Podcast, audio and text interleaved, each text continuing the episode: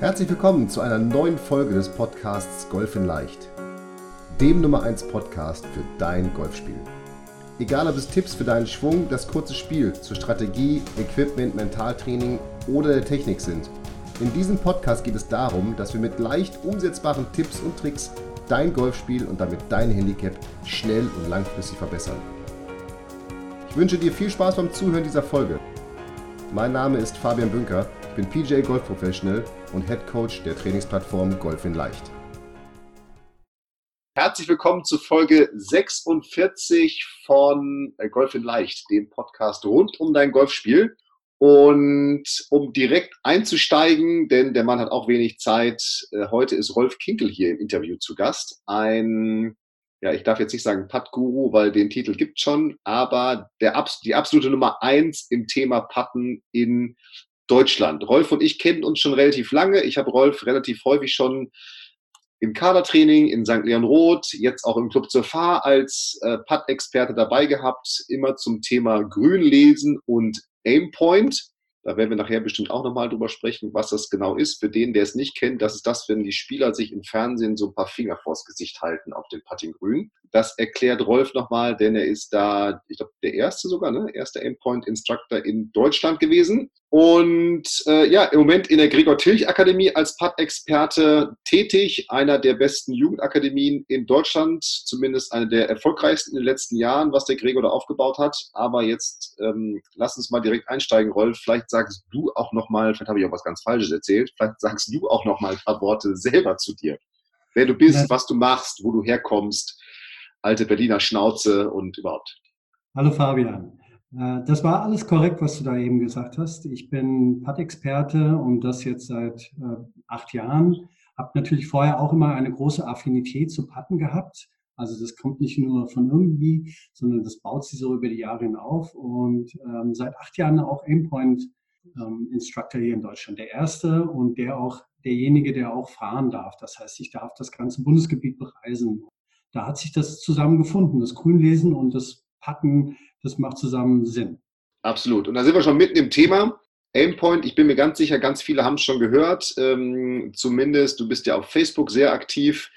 Äh, teilst du da auch immer wieder äh, Dinge, die dieses Thema nicht nur ja grün lesen, so allgemein ja grün, Strategien auf dem Grün, Putt-Strategien. In, in, meiner erfolgreich Golfengruppe sprechen wir relativ viel darüber und ähm, tatsächlich empfehle ich dich auch immer wieder, weil ich an dieses Aimpoint-System glaube.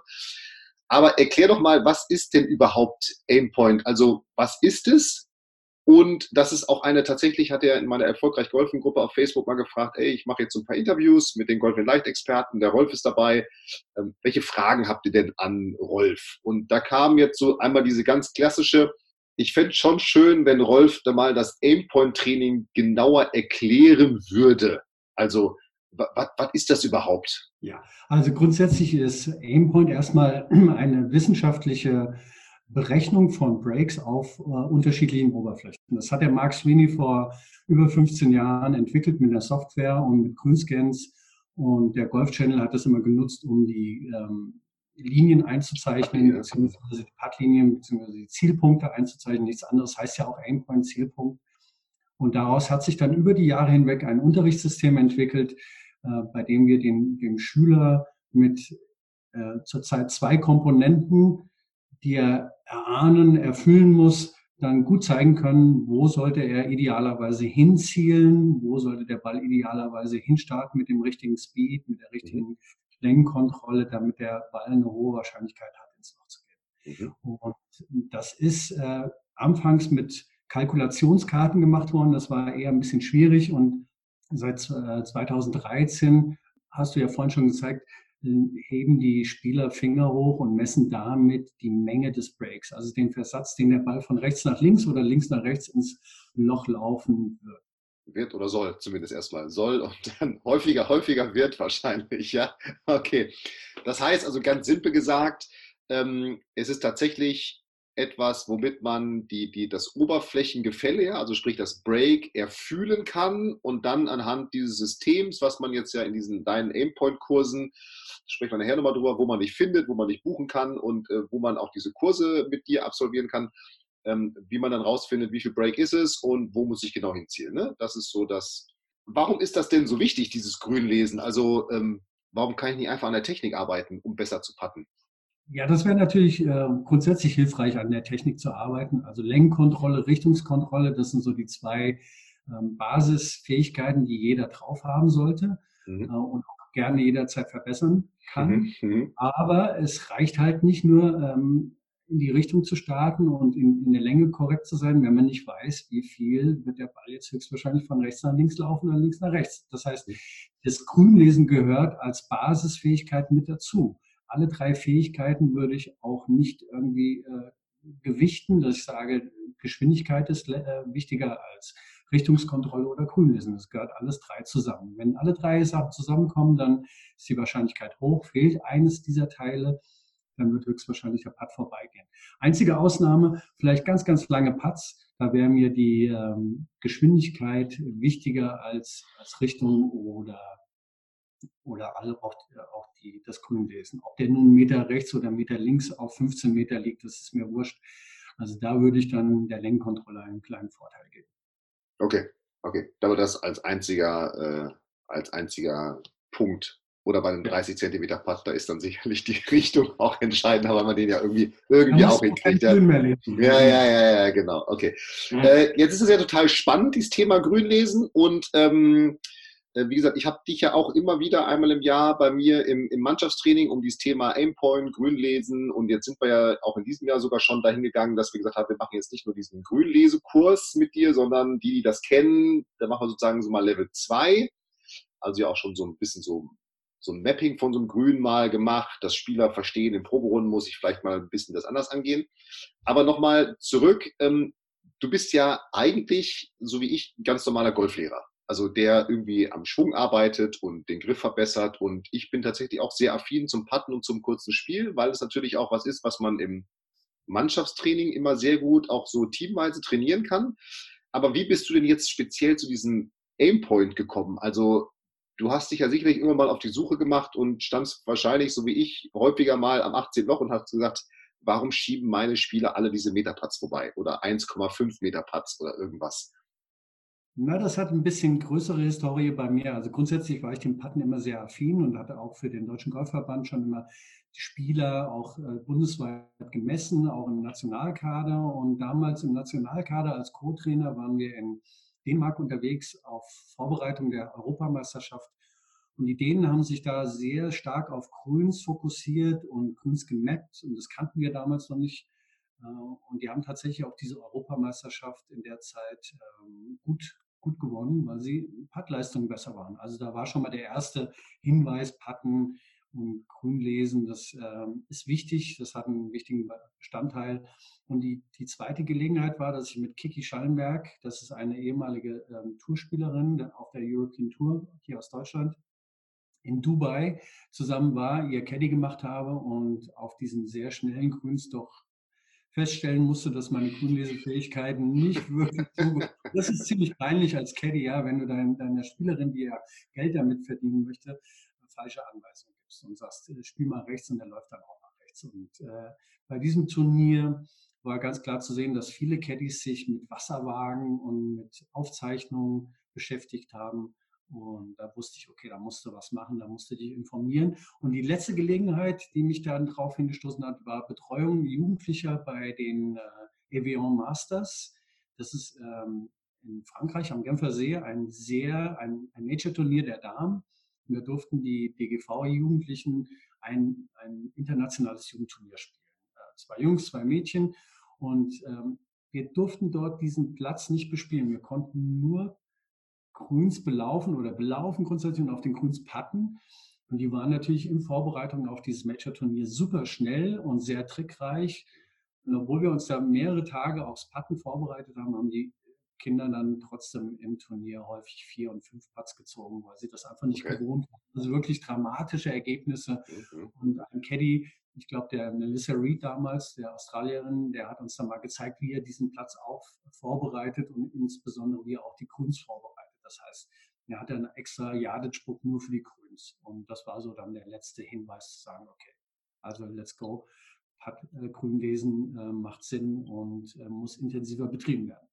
Okay, und jetzt bist du mittlerweile so weit, dass du Das weiß ich tatsächlich selber gar nicht. Nur noch Puttunterricht gibst oder kann ich auch dich anrufen und sagen, heute zu, mein Driver, der fliegt immer nach rechts? Oder sagst ja. du dann, dann geht zum Gregor und wenn du dann den Drive gerade haust und die Grüns häufiger triffst, dann kommst du zu mir. Wie, wie ist das? Ja, ich gebe noch einen normalen Unterricht, okay. aber der wird weniger. In, ja. in erster Linie ist es Puttunterricht und Grün lesen mit Endpoint am Wochenende. Okay. Ich würde sagen, das ist schon so 90 zu 10. Okay, wenn man jetzt das Interview führen wir gerade hier per Zoom, der Rolf und ich, und wir haben Videokonferenz sozusagen und der Rolf sitzt gerade in seinem Puttstudio. Also wer in, das können wir schon vorwegnehmen, du bist in, in der Gregor Tilch. Genau. Stolperheide, ne? Ist das richtig? Stolperheide. Und da hast du mittlerweile fancy eingerichtet, ein cooles Puttstudio. Also du gibst auch ganzjährig Puttunterricht. Das ist jetzt also kein Saisonthema mehr, was dich beschäftigt, sondern ganzjährig. Ja, wir haben hier ein riesen Grüns, wir haben mehrere Grüns, aber jetzt zum Winter hin äh, verlagern wir unser Training hier im Indoor-Bereich und haben hier auch zum Beispiel eine gekippte Ebene, mit der wir auch auf mit PuttView ähm, die Breaks lesen können und bearbeiten können. Also es ist gut ausgestattet mit allerlei Messtechnik und außerdem ist es schön warm, ja. Ja, das hilft immer schon mal, ja, für uns Golflehrer, okay. Und äh, da sehen wir auch schon mal vorweg. Ich werde das verlinken in den Show Notes äh, zu, dieser, zu dieser Folge, die man immer auf Golf in Leicht und dann bei Podcast und in dem Fall bei Folge 46 findet. Ähm, dich kann man auch ganz normal buchen. Kontaktdaten würde ich oder E-Mail-Adresse oder zumindest eine Website. Man findet dich auf, ich glaube, rolf-kinkel.com, ne? rolfkinkel.com. rolfkinkel.com, also da findet man dich und äh, kann dich auch ganz normal buchen. Und du gibst auch, ich habe vorhin ein Interview geführt mit dem Markus Papst, Fitnesstrainer. Ähm, jetzt, man muss jetzt keine Angst kriegen, du redest nur über Leistungsspieler, also du gibst auch dem ja, Hobbygolfer, der einfach besser packen will, auch Training und Unterricht. Korrekt, das ist genauso spannend wie Leistungsspieler. Finde ich auch, manchmal sogar spannender, ja, weil die manchmal sogar ein bisschen offener sind und ein bisschen mehr zuhören, ja. Aber das haben wir jetzt nicht gesagt, ne? sonst äh, laufen unsere Mannschaftsspieler nachher woanders hin. Ähm, so, dann sind wir schon beim Thema Hobbygolfer. Was kann der denn jetzt machen, um, jetzt rede ich mal so ganz äh, langweilig, ja, sein Putt-Training vielleicht besser zu strukturieren, aber heute Morgen beim Gang mit den, mit den Hunden ist mir noch gekommen, ey, wir müssen eigentlich darüber sprechen, wie kann denn Putt-Training mehr Spaß machen? Ähm, und äh, du bist da tatsächlich jemand, den finde ich immer sehr kreativ. Also, weil ich habe immer den Eindruck, naja, doch nur drei Bälle, man kann ja reden, wie man will als Golflehrer. Da werden doch drei Bälle hingeschmissen, dann wird der erste Putt gemacht, der ist zu lang, dann ist der nächste zu kurz und der dritte ist dann genau richtig. Ja, auch ein kleiner Lerneffekt irgendwie. Aber ähm, was kann man denn jetzt machen, um so dieses langweilige Putten so ein bisschen interessanter zu gestalten? Was sind so deine Ideen, deine Erfahrungen? Weil auch Leistungsspieler klar, die wissen, ich muss das üben, aber auch die wollen ja Spaß haben. Ja, also grundsätzlich wäre es ja schön, wenn überhaupt der geneigte Amateur mal aufs Grün geht. Also wenn er häufiger mal aufs Grün gehen würde, das wäre schon mal ein Vorteil. Also ja, okay. wir sprechen hier bei unseren Leistungsspielern schon von mehreren Stunden während der Woche. Wenn, ähm, wenn der normale Hobbygolfer zumindest mal eine halbe Stunde mindestens pro Woche auf dem Grün wäre, das wäre schon mal vom Vorteil. Mhm. So, wenn er sich dann auf dem Grün ähm, bewegt, dann sollte er seine drei grundlegenden Fähigkeiten ähm, üben. Einmal Längenkontrolle, einmal Richtungskontrolle und einmal auch ähm, Grünlesen. Mhm. Und äh, was ich gar nicht mag, ist dieses Larifari Mulligan Putten mit drei Bällen, das du mhm. eben schon angeschnitten hast, ja. So immer so einen Testballon schicken und danach dann reagieren. Mir wäre es lieber, man startet erstmal mit einem Ball und versucht lange Putts zu üben. Lange Putts, acht Meter und aufwärts. Das ist so in der Regel der erste Putt, den man auf der Runde machen muss. Hm, als Jim Furyk seine 59 gespielt hat, war er im Schnitt 9,5 Meter weg. Wir als Normalspieler sind eher 10 und mehr Meter weg. Das heißt, die langen Distanzen müssen erstmal ran an die Pinne. Und wenn die nicht innerhalb einer Schlägerlänge liegen, dann wird das höchstwahrscheinlich ein Dreipad. Mhm. Und insofern, da sich das kaum einer traut, irgendwie quer übers Grün zu packen, den anderen durch die Füße durch, wäre das meine erste Empfehlung. Geht mit einem Ball zehn Minuten lang lange Putts machen. Mhm. Acht aufwärts. Und als Richtwert so aus dem Training mit den Mannschaften kann ich sagen, ähm, es gibt einen Punkt, wenn der Ball innerhalb einer Putterlänge liegen bleibt. Und da sollten bei zehn Minuten so zwischen 15 und 20 Punkte rauskommen. Mhm. Das wäre das Erste. Danach geht man in die kurzen Putts. Da kann man dann gerne auch zwei, drei mehr Bälle mit, macht seine Schnecke oder seinen Kreisel um den, um das Loch herum und versucht die Putts zu lochen aus kurzer Entfernung, sagen wir mal bis zu zwei Meter. Dann geht nämlich auch bei den Profis schon die Quote deutlich runter, liegt dann nur noch bei 60 Prozent, auch wenn es im Fernsehen immer so ein bisschen besser aussieht. Dann leiden auch die Profis unter zunehmender Entfernung, unter zu nicht mehr reingehenden Bällen. Mhm. Also bis zu zwei Meter würde ich empfehlen, kurze Putts machen. Und die mittleren Putts, die man ja sonst immer von Fahne zu Fahne mit den drei Bällen spielt, da halt keine drei Bälle benutzen, sondern sich da mehr um Grünlesen beschäftigen. Das sind Entfernungen, die gehen grundsätzlich eher selten rein, aber die sollten halt wirklich so gut liegen, dass sie ähm, im nächsten Tap-In drin sind. Und wenn man dort das Grünlesen so ein bisschen verstärkt, dann kommt der Ball vielleicht auch häufiger von der richtigen Seite. Mhm. Mhm. Okay, also tatsächlich wirklich ganz klar unterteilen in lange Putts zuerst ja. und dann die kurzen Putts. Und ja. wenn da noch Zeit ist, ein bisschen so diese drei, vier, fünf Meter Putts, ähm, die, und das ist tatsächlich immer wieder was, wenn, so es geht dir dann ja genauso, wenn Schüler zu mir kommen und sagen, oh, ich putt zu schlecht und man dann mit denen mal spricht und dann rausarbeitet ja, dass so diese vier Meter Putts nicht reingehen dass man denen ja tatsächlich mal erklären muss, dass selbst auf den besten Grüns der Welt, sprich beim Masters, die besten Spieler der Welt aus drei Metern, ich weiß gar nicht, da lochen die auch nur 20 Prozent, oder? Ich kenne jetzt keine genauen Statistiken, aber das ist ja dramatisch. Einige ist nur noch 40 Prozent und es geht dann dramatisch weiter runter. Also so bei denen 40 Prozent und jetzt patten wir, du in Berlin vielleicht auf besseren Grüns als wir in Bremen hier. Ne? Aber äh, wenn wir dann auf unsere Grüns hier mal patten, dann kann man ja fast gar nicht mehr warten, dass überhaupt einer reingeht. Also das ist ja eigentlich ein Wunder, dann sage ich immer, dass überhaupt einer reingeht. Ja. Oder? Also, okay. Ja, spannend. Weil cool. dann der Break noch dazukommt, wird es auch noch schwierig. Ja. Wird es nochmal schwieriger. Das, ja, okay, gut. Okay. Das heißt, die packen ja schon dann auf gebreakten Grüns, diese 40 Prozent sind ja schon auf extrem schweren Grüns. Das heißt natürlich, die würden auf normalen Grüns dann eine höhere Quote haben, aber, also die guten Spieler, ne?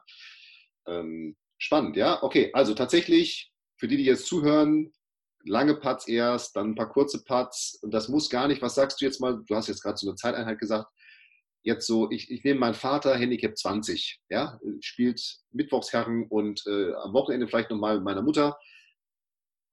Das ist ja so der mhm. Hobbygolfer. Was, wie, wie, wie viel Zeit soll der insgesamt auf dem Puttinggrün verbringen? Also wenn er sich auf eine Runde vorbereitet, dann sollte er schon 10 bis 15 Minuten da ähm, okay. auf investieren und dann wären es fünf Minuten lange Putts, fünf Minuten Kurzputts und dann fünf Minuten nochmal grün lesen. Okay. Okay. Und, und so für Training, wenn du jetzt, ja, so als Trainingseinheit, genau. Als Trainingseinheit kann man dann immer jeweils nochmal fünf Minuten draufpacken und kommt dann halt auf 30 Minuten. Okay, aber auch das kurz und knackig halten, das muss jetzt gar nicht exorbitant äh, in, in, intensiv sein, ja? Ähm, okay, das wäre das Thema, wie trainiere ich? Jetzt haben wir über das Grünlesen schon gesprochen. Das Aimpoint eine Möglichkeit ist, das ja tatsächlich, und das ist spannend, sehr genau ähm, zu kalibrieren, selber zu kalibrieren und einzuschätzen, wie, äh, wie das läuft. Jetzt läuft der Drucker hier nebenan, meine Frau druckt was, ich weiß nicht, ob man das hört, egal. Ähm, was sind denn jetzt, also Standardübungen haben wir auch schon besprochen, lange und kurze Putts, ähm, so das Thema Technik und auch Putter. Also, weil ich immer mehr dahin komme, mal meine Spieler zu fragen, was für ein Puttstroke willst du überhaupt spielen und passt also deine Vorstellung der Bewegung zu auch deinem Setup und wiederum zu deinem Putter-Typ, also Putter-Modell. Was, was sind da so Erfahrungen, die du hast oder was sind so Empfehlungen von dir, was das angeht? Ja, grundsätzlich finde ich das Konzept, was der Spieler hat, am wichtigsten. Mhm. Wenn ein Spieler mit einem gerade-gerade-Konzept, was ich nicht wirklich bevorzuge, daherkommt, dann ist es fast egal, mit welchem Schläger er da steht. Ähm, er wird dieses Konzept verfolgen wollen. Und ähm, dann macht auch der Putter nichts aus. Also ob ich dann einen Plate-Putter habe, der Torhängen hat, oder einen peripher gewichteten Putter, der mit hohem MOI ausgestattet ist, ähm, das wird man in der Messung nicht sehen, dass der, der Okay. Oh, das ist spannend, okay. Ja, okay. Also das Konzept ist quasi ähm, ausschlaggebend dafür, mhm. was, was der Spieler für einen Putt macht. Und ähm, die Ausgangsposition ist dann die, die zweitwichtigste ähm, Funktion. Also ob er mehr gebeugt oder aufrechter steht, ob er einen langen Putter hat oder einen mit ähm, aufrechten Leih, dann äh, wird das sicherlich auch die Bewegung etwas modifizieren und beeinflussen. Aber ähm, das letzte wäre quasi der Putter-Kopf-Style oder der, die Griffstärke oder ja, also da werden mir vielleicht jetzt die Fitter auf den Fuß treten und sagen, das kannst du nicht so sagen. Aber meine Erfahrung ist, ähm, das das Putter-Fitting hängt eher vom Konzept und von der Ausgangsposition ab und dann marginal auch vom Putter selbst. Okay. Okay, das heißt, die Bewegung, ob ich jetzt gerade gerade oder so ein bisschen innen innen oder außen außen, was auch immer, ich bevorzuge, da ist der Putterkopf tatsächlich egal, weil meine Annahme war immer so vor allem dieses äh, Face Balanced wäre besser für gerade gerade und Heel Toe Weighted würde eher dieses innen innen unterstützen. Also, also ja, korrekt. Also der kann das unterstützen, aber er macht halt nicht wahnsinnig was okay. aus. Das, okay. Ähm, der verändert die Bewegung nicht. Ob, wenn ich dieses eine Konzept im Kopf habe, dann werde ich das mit einem Torhängen machen und ich werde das mit einem peripher gewichteten Bretter machen. Okay. Und ob der leichter oder schwerer ist, ja, vielleicht sind da kleine Unterschiede in der Messung zu sehen, aber das Grundkonzept bleibt das gleiche und der Spieler bewegt sich gleich. Ja, ja, okay. Ähm, spannend, ja. Sag mal was zur Schaftlänge ähm, oder sag mal was vielleicht überhaupt, wie wichtig ist denn dann Putter-Fitting in dem Fall überhaupt? Also ich habe mit sechs Jahren angefangen, mein erster Putter war so ein, so ein Ping-Ansa-Putter, der ganz klassische, ähm, ich weiß gar nicht, ich hatte wahrscheinlich auch 33 Inch, der war wahrscheinlich damals viel zu lang für mich, ja, also den habe ich glaube ich mit neun bekommen oder so, aber sag mal was so zum Thema Putter-Fitting und ähm, wenn jemand zu einem Fitting, einem Putter-Fitting geht, wenn du es äh, empfehlen würdest, was sind so die wichtigen Aspekte, die man dabei beachten sollte? Okay, also es gibt erstmal drei grundsätzliche Parameter, die wichtig sind. Das ist einmal die Länge des Putters ja. in Inch gemessen, dann der Anstellwinkel, also der Lie, ob der Putter eher flach oder eher steil ist, mhm. dann ähm, der Loft noch dazu. Mhm. Und dann könnte man weitergehen und sagen, was für ein Schaft hat er da drin? Hat er Offset? Hat er Tohhängen? Ist er schwer? Ist er irgendwie mehr oben am, Patte, am Griff gewichtet oder mehr am Kopf gewichtet? Wie ist das Gesamtgewicht? Ähm, das sind dann so Zusatzausstattungen, die erst dann nachfolgen. Also die drei wichtigsten sind Loft, Lie und Länge. Und die bestimmen nämlich sehr stark die Ausgangsposition. Mhm. Die Ausgangsposition hat wiederum äh, viel Einfluss auf die Bewegung selbst. Mhm. Das heißt, wenn einer sehr vorgebeugt steht, wird er sicherlich eine andere Bewegung machen als jemand, der sehr aufrecht steht oder ja. weiter weg vom Ball. Und wenn, wenn die Spieler zu mir kommen, dann checke ich als erstes immer den Putter. Ähm, der kommt in die Loft- und Leihmaschine. Dort wird geguckt, was er für ein Loft hat, was er für ein Leih hat. Ähm, ich dokumentiere das, die, die Länge und die, das Gewicht und das Schwunggewicht ebenfalls. Und nach der Messung äh, und nach der Erfragung des Konzeptes wird dann quasi geschaut, ob dieser Putter eher hinderlich ist oder eher nützlich ist, ob er, ob er hilft oder ob er verhindert. Okay. Und in, und in der Regel kommt raus, äh, der Putter ist vollkommen okay, nur dein, dein Konzept ist vielleicht nicht so okay. oder beziehungsweise dein, deine Ersterfahrungen oder Erstinformationen in Sachen Patten sind irgendwie ungewöhnlich. Eine Herausforderung. Okay. Ähm, jetzt, äh, das ist vielleicht auch nochmal so ein Thema Fitting und Technik. Jetzt sieht man mittlerweile, zum Beispiel, ich glaube, Dustin Johnson hat zwei Puttgriffe. Also der puttet irgendwie die kurzen cross-handed und wenn ich jetzt mal so jetzt, oder zumindest hat es gemacht, äh, im, im, im, am, Ende FedEx-Saison und die langen mit diesem klassischen so Overlapping-Griff, den man, glaube ich, in jedem Schnupperkurs als allererstes beigebracht kriegt. Ähm, was ist so deine Meinung dazu? Also hat das Vorteile oder Nachteile und ist das zu empfehlen für die Hobbygolfer wie mein Vater, die vielleicht nicht mal 30 Minuten in der Woche auf dem Puttinggrün verbringen? Also ich würde es per se nicht empfehlen für jeden. Äh, für, den, für denjenigen, der das äh, mal ausprobiert und da einen Benefit von hat, meinetwegen, aber Griffwechsel und dementsprechend auch Konzept und ähm, Bewegungswechsel ist schon schwierig. Das würde ich eher den besseren Spielern vorbehalten äh, oder denjenigen empfehlen, die große Probleme haben bei kurzen Putts oder sowas. Das, da könnte man das als Alternative, aber äh, den Putt-Style zu ändern, und das abhängig von der Länge zu machen, ist schon eine Herausforderung. Also das würde ich jetzt nicht äh, dringend jedem empfehlen. Okay, also das ist eher, eher für, für bessere Spieler, ja? Okay. Naja, oder halt auch jemand, der, der ein massives Problem hat, vielleicht kann das für ihn helfen, aber ähm, grundsätzlich jemanden zu empfehlen, pass mal auf, im kurzen Putt machst du so und im langen Putt äh, machst du die, die Bewegung anders, das sind, ist das Gros eher überfordert mit. Würde ich nicht machen. Würde ich machen, okay. Sehr gut, okay. Wenn ich jetzt äh, zu dir komme und eine Putt-Trainerstunde vereinbare, wie, wie, sieht das aus? Kann man, also machst du auch einzelne und dann fahre ich wieder weg oder gibt es so Betreuungskonzepte? Weil das ja hört sich jetzt ja schon an, ähm, und tatsächlich ist es das ja letztendlich im Golftraining auch. Das ist ja nicht nur jetzt immer dieses eine Mal verbessern, ja, sondern es ist ja tatsächlich immer dann auch wieder Feedback geben. Jetzt nutzt du viele Messtechniken, Sam Putlab ähm, und so weiter, um das ja auch immer wieder zu dokumentieren, was da passiert. Also, wie sieht jetzt so, wenn man sagt so, ey, okay, das Jahr 2020 wird das Putt-Jahr ähm, und der Rolf ist mein Mann. Wie, wie, würd, wie würdest du es angehen? Wie wird das aussehen? Also, ähm, ich bin mit meiner Paartechnik natürlich örtlich gebunden hier in Berlin. Das heißt, wenn einer regelmäßig kommen will und es kommt von außerhalb, das ist natürlich ein Riesenaufwand. Mhm. Aber der geneigte Spieler, der sein Patten verändern sollte, sollte schon ähm, regelmäßig äh, aufschlagen, um seine Technik überprüfen zu lassen.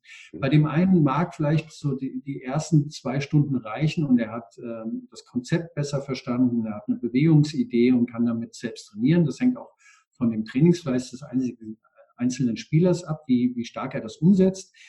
Äh, erfahrungsgemäß ist es aber so, dass doch die Spieler immer wieder mal einen Nachcheck brauchen und wieder überprüft werden müssen und auch betreut werden müssen über eine gewisse Zeit. Und da bietet sich der Winter einfach super an. Ich habe jetzt keinen Turnierstress. Ich habe keine, äh, keine Verantwortung, irgendwie super Putts zu machen. Ich kann jetzt in Ruhe an meine Technik rangehen und tatsächlich Konzeptänderungen oder Putterfitting machen oder mal die Bewegung ändern und andere Griffe ausprobieren. Und das geht leider nicht innerhalb, innerhalb einer Stunde. Ähm, da muss man doch regelmäßig rankommen. Und ja, sowas biete ich natürlich an, ähm, auch vergünstigt jetzt im, im Winter. Sowas wie Zehnerkarten, was äh, eventuell auch andere Golflehrer machen. Und ähm, dann wird hier im Winter weiter trainiert, ganz klar. Mhm. Du bist aber auch viel unterwegs mit äh, Aimpoint. Ähm, erzähl mal vielleicht was dazu. Also, weil da arbeitest du ja sozusagen mit den Kollegen vor Ort zusammen. Also es ist jetzt ja nichts, dass du sagst, ich bin jetzt irgendwie eine Woche da, das ist bestimmt auch, aber da arbeitest du mit den Kollegen zusammen. Wie, wie sieht das aus, wenn ich jetzt so einen Aimpoint-Kurs besuche? Also wie lange dauert der? Wo finde ich überhaupt Termine? Ähm, ich versuche das ja immer wieder zu pushen, auch da auf Facebook, weil ich es eben tatsächlich so extrem wichtig finde.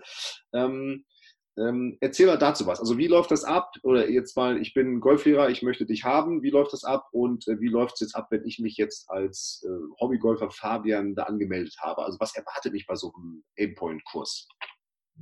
Also die Saison des Grünlesens findet von Ende März bis Ende Oktober statt. Ich reise rum auf Einladung der Golflehrer, meistens Freitag, Samstag, Sonntags in einem anderen Club.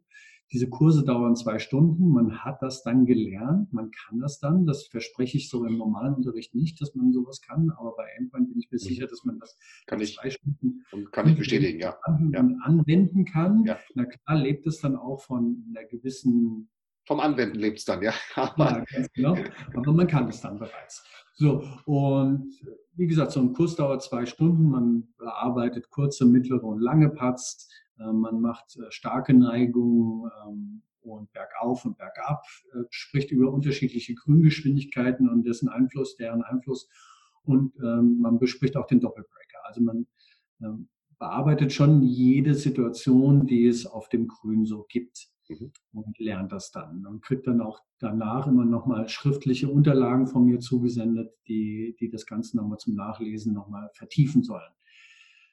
Ja, so ein, so ein Kurs, der kostet, das ist ein Gruppenkurs, die können bis zu zwölf Personen groß sein, diese Kurse, kostet 99 Euro. Das hört sich immer erstmal schlimm an, ähm, oh, teure, teurer Unterricht, aber da das ja auch immer nur so eine einmalige Sache ist, das heißt, man sieht mich in der Regel nur einmal, ähm, das, äh, dann bin ich wieder weg. Und dann äh, ist es auch ähm, gut begründet. Die, äh, es gibt viele Kollegen, die das immer wieder buchen. Ein sehr erfolgreicher ist zum Beispiel Roland Becker in, in Vogelrad, mhm. ja, der seine Spieler alle damit ähm, versorgt hat und dann aber auch seinen, seinen, seinen Schülern quasi, seinen allgemeinen Schülern das immer antun möchte. Und ähm, da bin ich sehr, sehr häufig, jedes Jahr mindestens einmal, wenn nicht sogar zweimal bei dir. Also es gibt Kollegen, die, die buchen mich mehrmals im Jahr und jedes Jahr kommen aber auch immer wieder neue. Ich versuche das immer regional aufzuteilen, dass ich mal in Süddeutschland bin, in Westdeutschland, in Norddeutschland.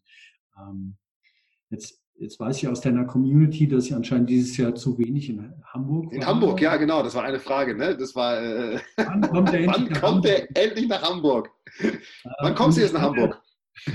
Ich kann mir das nicht selbst aussuchen. Das heißt, ich bin auf Einladung der Kollegen angewiesen. Ich kann jetzt nicht einfach auf eine Anlage fahren und sagen, hallo hier, ich mache jetzt mal einen Endpoint-Kurs, sondern das muss schon auch gewollt sein. Mhm. Insofern, mhm.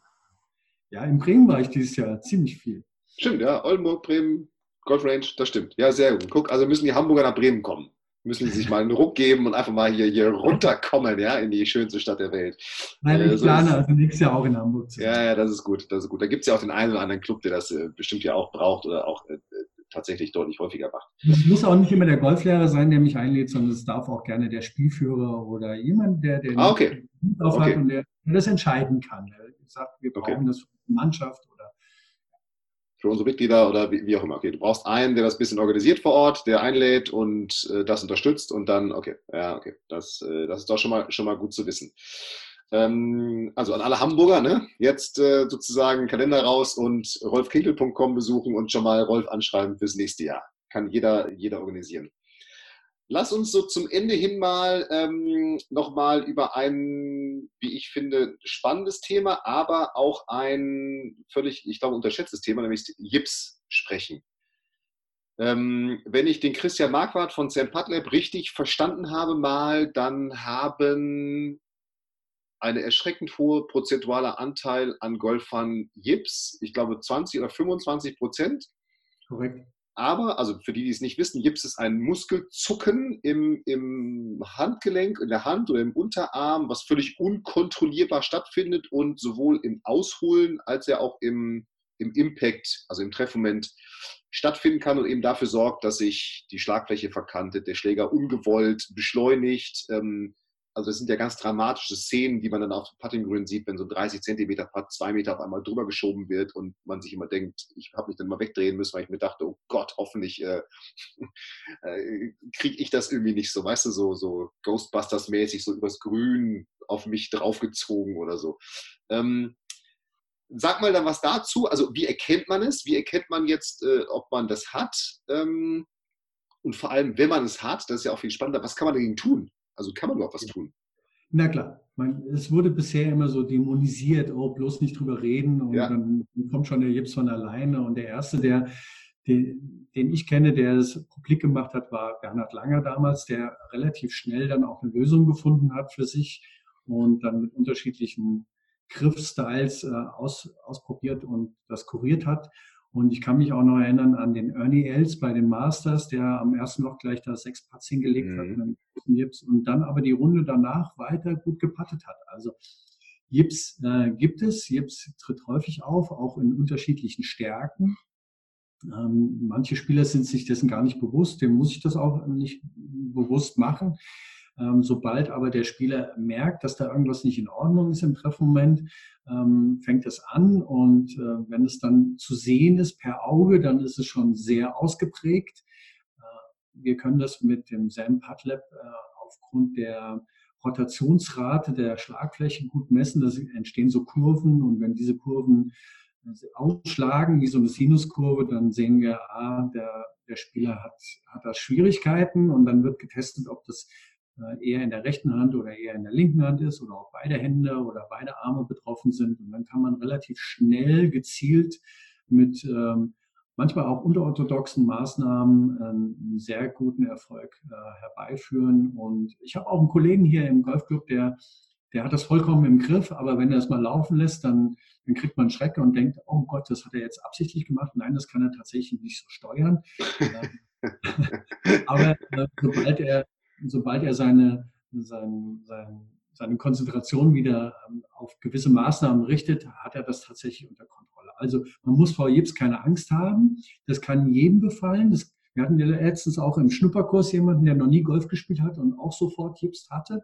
Also noch nie okay. Patter in der Also es hat auch gar nichts damit zu tun, dass ich schon lange Golf spiele oder sowas. Oder falsch. Das war ja meine, glaube ich, hat Christian Mark hat mal gesagt, so neuronal irgendwie zu viele Technikgedanken, sage ich mal, irgendwie, die auf einmal umgesetzt werden sollen. Ja, kann, kann auch dazu führen, aber es kommen halt auch Spieler, die ähm, okay. wenig Gedanken haben oder vielleicht noch gar keine Golferfahrung hatten und trotzdem. Und die Gibson, okay, Wahnsinn. Okay, spannend.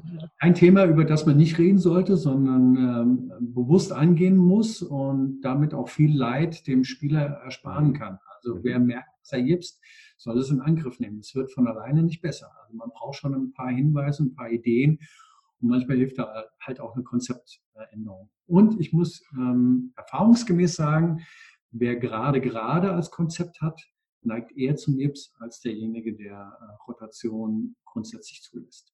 Okay, weil er irgendwie und, doch versucht, was zu ändern oder irgendwie zu manipulieren letztendlich irgendwie. Genau, weil es permanenter Intervention bedarf, um den Schläger im 90-Grad-Winkel zu halten, beziehungsweise gerade gerade auf einer Linie zu halten.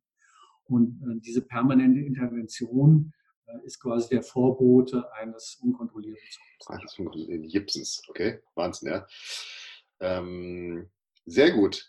Jetzt äh, sind wir zwar, wir sprechen Folge 46 und das ist ja so ein bisschen in der Vorbereitung über meine Podcasts. Das heißt, die Folge wird irgendwann ausgestrahlt, wenn wahrscheinlich die Grüns relativ matschig sind. Aber wir sind jetzt ja in einer Phase, so im Herbst, im Frühherbst.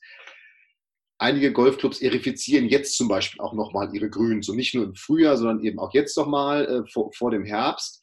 Ähm, was kannst du denn, ich sag mal, zu bearbeiteten Grüns, nenne ich es mal, also ob das jetzt Schlitzen ist oder erifiziert oder Sanden, also gibt es da so ein paar Dinge, weil manchmal kann man sich ja gar nicht gegen wehren, dass man da auch, also entweder hobbymäßig drauf spielen möchte oder vielleicht auch sogar mal ein Turnier drauf spielen muss. Gibt es da so ein paar Tipps, die du nochmal hier so mitteilen kannst, wenn die Grünfläche in irgendeiner Art und Weise bearbeitet ist, worauf man achten sollte?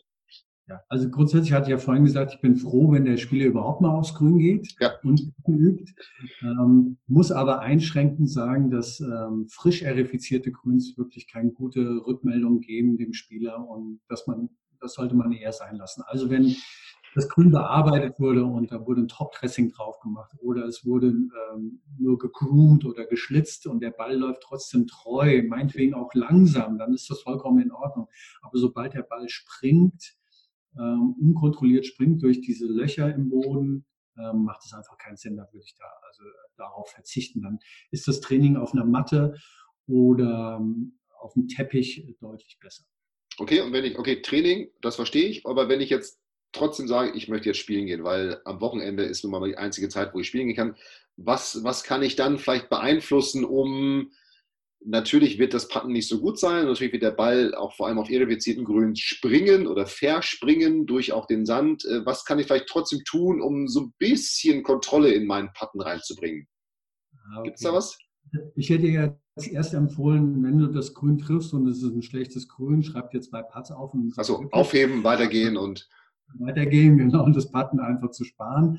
Ähm, ja, auf schlechten Grüns brauchen wir einen höheren Lounge. Also ähm, der, der Ball darf ein bisschen äh, stärker vom, vom Ball weggehen, der darf so vier Grad weggehen und er sollte ein bisschen mit Topspin. Das heißt, äh, in der Aufwärtsbewegung mit ähm, Forward Press der Hände meinetwegen dem Ball möglichst viel Forward-Spin geben, damit der Ball schnell ähm, treu läuft, äh, zumindest die Unebenheiten so ein bisschen ausgleichen kann. Wenn ich mhm. den ganz schlecht launche, dann äh, springt er halt mehr oder weniger. Also du siehst schon, mit, mit schlechten Grüns stehe ich auf Kriegsfuß. Ja, du willst da nicht so richtig raus, ich merke das schon. Nein, eine Empfehlung zu geben, wie man mit schlechten Bedingungen umgeht. Das will sagen, vermeidet man das und äh, fährt nach Florida und. Okay, okay, okay. Oder machst du eine Golfreise irgendwo hin? fährt mit dir auf eine Golfreise oder, oder sowas und pattet da auf, auf, auf guten Grüns, ja? Oder eben Indoor. Absolut. Da, ähm, das kann ich nur, kann ich nur unterstützen, ja. Ähm, ja, sehr cool. Ähm, vielen Dank erstmal. Wenn man jetzt äh, aus Hamburg kommt und unbedingt wissen will, wann in Hamburg endlich ein Aimpoint-Kurs stattfindet, gucke ich auf Rolf Kinkel. Das würde ich nochmal verlinken in den Show Notes. Du bist auf Facebook sehr aktiv. Ja. Ähm, gibt es denn jetzt schon, also jetzt ist zwar Oktober, aber oder September ist ja erst, ja, aber bald ist schon Weihnachten und gibt, hast du jetzt schon Termine fürs neue Jahr, die man da einsehen kann? Oder gibt es auch aktuell noch Termine, die man äh, bei dir sehen kann, buchen kann? Also die, die letzten zwei Termine sind jetzt am Wochenende in äh, Ingolstadt im, und hier nochmal bei uns im Golfclub Berliner Golf, Golfclub Stolper Heide. Und die ersten Buchungen für das nächste Jahr flattern rein. Ähm, zum Beispiel im April werde ich wieder auf einem sehr, sehr schönen Grün sein. Das ist im Golf Valley unten äh, südlich mhm. von München. Mhm. Die haben immer Top-Grüns und da freue ich mich auch schon wieder drauf. Okay, das heißt, ab, es pendelt jetzt so allmählich aus. Vielleicht habe ich noch mal im Oktober noch einen, einen weiteren Termin. Ich gucke noch ein Wochenende, dass ich das irgendwie verbuchen kann. Aber die Saison ist im Grunde genommen für Grünlesen jetzt vorbei. Die ist durch. Das heißt, das startet nächstes Jahr wieder und dann irgendwann im Winter, sage ich mal, dir auf Facebook folgen, dann bekomme ich das mit, äh, wann, wie, wo oder auf deiner Website. Hast du ein Newsletter, wo man sich eintragen kann, dass du da informierst? Newsletter noch nicht, aber äh, die, die Seite, auf der die im Internet rolfkinkel.com unter Aimpoint werden diese ähm, Termine tatsächlich regelmäßig dann, wenn ich sie bekomme, auch sofort eingepflegt. So eingetragen. Sehr schön. Ja. Super. Rolf, ähm, ganz zum Schluss, der wichtigste Putt-Tipp für alle, die jetzt zuhören, ähm, für das eigene Putten. Wenn es nur noch einen Tipp, einen Tipp, den du loswerden darfst fürs Putten. Was ist so das Allerwichtigste, was jeder, sage ich mal, wir blenden jetzt aus, klein, dick, jung, alt, äh, guter Golfer, schlechter Golfer, das ist der eine Tipp. Systematisch vorgehen auf dem Grün. Das heißt, ich komme an meinen Ball und markiere den, säuber ihn. Als nächstes beschäftige ich mich äh, wie groß ist der Break. Dann kommt, äh, ich suche mir meine Ziele aus, suche mir mein, eventuell meine Zwischenziele aus. Danach beschäftige ich mich mit Dosierung, das heißt, mein Blick in Richtung Loch zeigt mir beim Probepart, wie groß meine Bewegung sein soll. Und wenn ich dann äh, das alles abgehakt habe, also ich habe meinen Ball gesäubert, ich habe mich um die Menge des Breaks gekümmert, ich habe meine Ziele ausgesucht und ich weiß etwa, was ich dosieren soll, dann wird sich an den Ball gestellt und das mit 100 Prozent ähm, Commitment durchgezogen. Durchgezogen. durchgezogen. Ich möchte Spieler, die am Ball stehen, die sich ihrer Sache sicher sind. Und was gar nicht geht, ist am Ball stehen und keine Ahnung haben und dann eventuell während der Bewegung nochmal die Bewegung zu korrigieren oder doch fester drauf zu hauen. Und noch schöner ist, da würde mich deine Meinung auch mal interessieren, ähm, ich empfehle auf jeden Fall den Ball äh, mit so einer Schablone, mit so einem Strich, äh, mit so einem verlängerten Zielstrich zu markieren und den auch tatsächlich, also ich sage meinen Spielern jetzt tatsächlich so ab fünf Meter und weniger, also ich sag mal vom Loch bis fünf Meter in dem Raum zu nutzen, um einfach diese Richtungskontrolle zu kriegen. Wie ist da deine Empfehlung? Empfiehlst du das auch, diesen Zielstrich? Ja, also der, der Zielstrich ist für vielerlei Spieler hilfreich, aber nicht für jeden. Nee, manche, muss, ja, manche stört auch, ja. Es muss gelernt werden, den sehr schnell und gut auszurichten. Ja, weil das ist das, was ich nämlich sagen wollte, dass dann tatsächlich die Spieler den, und das ist, äh, passt ja zu dem, was du sagst, der bereitet dich richtig vor, entweder so nur ungenau hinlegen, wo ich mir denke, okay, dann muss ich ihn auch gar nicht hinlegen, ja, so wenn ich ihn nicht auf den Punkt, wo ich hin will, oder noch besser finde ich, genau hinrichten, ausrichten und dann am Ball stehen und dann, wenn man dann nachher mal mit dem Spieler spricht, okay, wie, was war jetzt bei dem Part los? Ist, ja, ich habe dann doch mal doch mehr nach links irgendwie, anstatt diesen Zielen vertraut oder eben nochmal neu und ne, ähm, dann neu ausgerichtet und dann dem, dem vertraut. Das ist immer so, ich denke immer so, oh nein, das ist doch, äh, ja, aber die haben von hinten so gedrückt, die Spieler der Flight, der stand da schon, der hat schon gewartet. Ich hatte keine Zeit. Ich sage, das hat dich jetzt viel mehr Zeit gekostet, zwei Parts zu machen als nur einen. Ja, ja also eine vertrauensbildende Maßnahme finden, die mag bei dem einen anders aussehen als bei dem, bei dem nächsten Spieler. Ähm, der, der, der Golfer muss am Ball stehen und sagen, ich habe einen Plan und den ziehe ich jetzt durch. Egal, ob der Plan jetzt hundertprozentig richtig ist oder nicht, das ist, das ist mir gleich, aber er zieht ihn bitte durch. Das ist, da kommt ein besseres Ergebnis bei rum, als am Ball zu stehen, den besten Plan zu haben und ihn dann nur halb durchzuführen. Nur halb durch oder zu versauen irgendwie. Das sagt Rolf Kinkel. Rolf, vielen Dank für deine Zeit, dass du hier dabei warst du auf Golf Leicht mit dabei bist. Nochmal, ich kann allen nur empfehlen und jetzt nicht nur, weil der Rolf hier mir gerade tief in die Augen guckt im Zoom-Video, sondern einen Aimpoint-Kurs zu besuchen. Nicht umsonst machen die besten Spieler der Welt es auch. Sich die Finger vors Gesicht halten. Ich glaube, Adam Scott ist ja einer, der das schon seit Jahren, fast von Anfang an äh, mit nutzt für sich. Und du hast es gerade gesagt, ähm, meine Spieler, vielleicht das nochmal zum Schluss, auch nochmal ein Pro-Aimpoint. Meine Spieler sagen immer, ja, das macht doch kein Spieler auf der Tour. Und da sage ich immer, die machen das sehr wohl in der Vorbereitung und die kennen dieses System alle und die wissen alle, wie groß sind von diesem Punkt, wo ich patte, ist das Gefälle nach links oder rechts, bergauf, bergab und äh, die müssen vielleicht nicht mehr den Finger vor das Gesicht machen, aber die wissen auf jeden Fall alle, äh, was da los ist auf dem Grün und ähm, kennen dieses Konzept und das, was es für ihr Patten bedeutet. Ja, und das sind keine Unbekannten, das ist Tommy Fleetwood, das ist Eduardo Molinari, das ist Dustin Johnson, dann macht es sein Bruder für ihn, Austin. Der Stimmt, steht ja, der steht da mal, ja, genau. Mhm. Ganz genau. Also viele Spitzenspieler, ähm, Justin Rose, Adam Scott, ähm, sind äh, und ganz viele Damen machen das übrigens auch. Und wir müssen gar nicht so weit gucken. Die Esther Henseleit aus Hamburg war bei mir bestimmt schon fünfmal im Kurs und äh, ist ja dieses Jahr super erfolgreich auf der Ladies European Tour. Und das ist unter anderem auch sehr gut. Rolf, vielen Dank, viel Erfolg, einen, einen schönen warmen Winter in deinem Puttstudio. Ich bin etwas neidisch, ja, dass du hier mir im Poloshirt gegenüber sitzt und ähm, keine dicke Pudelmütze brauchst. Viel Spaß da, viele Grüße an Gregor und wir sehen und hören uns spätestens im nächsten Jahr, wenn du nach Bremen kommst, dann müssen wir auch noch einen Termin abfragen. Und für alle, die einen Aimpoint-Kurs buchen wollen, nochmal der Hinweis auf rolfkinkel.com oder auf die Facebook-Seite, die heißt, die muss ich auch noch verlinken, Rolf Kinkel, ich glaube Aimpoint Instructor, oder wie heißt die, oder Aimpoint? Ja. Sag nochmal ganz kurz. Aimpoint und Putting Coach, genau. Aimpoint und Putting Coach, also einfach bei Facebook eingeben. Und dann kriegt man den Rolf als Aimpoint-Männchen, als Logo angezeigt. In dem Sinne, genau, in dem Sinne, viel Spaß, viele Grüße nach Berlin und wir hören und sehen uns irgendwo. Ich freue mich drauf. Vielen Dank. Dank. Tschüss, gerne geschehen. Bis dann. Ciao.